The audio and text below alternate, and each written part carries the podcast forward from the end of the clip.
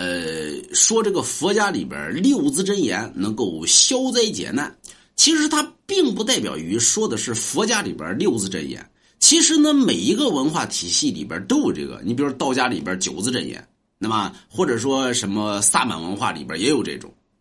说这真能消灾解难吗？它是一种磁场性的一种运行，那么也就是一种信号的一种规避。就比如说，人达到健康，是人跟跟这个环境之内，那么形成了一种阴阳这个平和的状态。你比如说雷电，为什么会出现雷与电呢？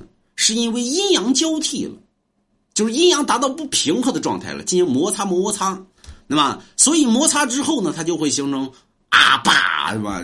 打雷了，闪电了。那么，阴阳平和的状态就是天气比较晴朗，对吧？天蓝蓝，地蓝蓝，对不对？所以，对于六字真言，也是人类人念六字真言呢，是达到了一个平和的时期，也是阴阳达到平和时期。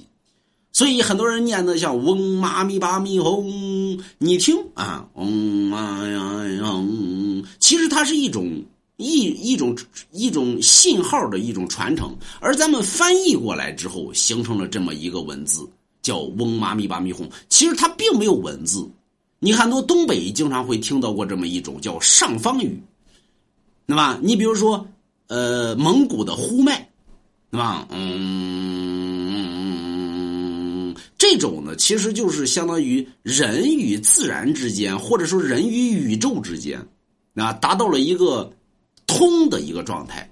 所以你通了之后呢，人自然而然运势了或者灾难了，自然而然就好了，啊，所以说这有用吗？你凭你心里，信则有，不信则无，对吧？你要对于这个东西信，你就好好念啊，它自然而然就好了。所以它是信号接收的一个问题。如果你对于中国文化了解了，你就会信这个东西；如果你不了解的话，龙王瞎鸡巴扯淡啊！那你要瞎扯淡的话，那你就信去。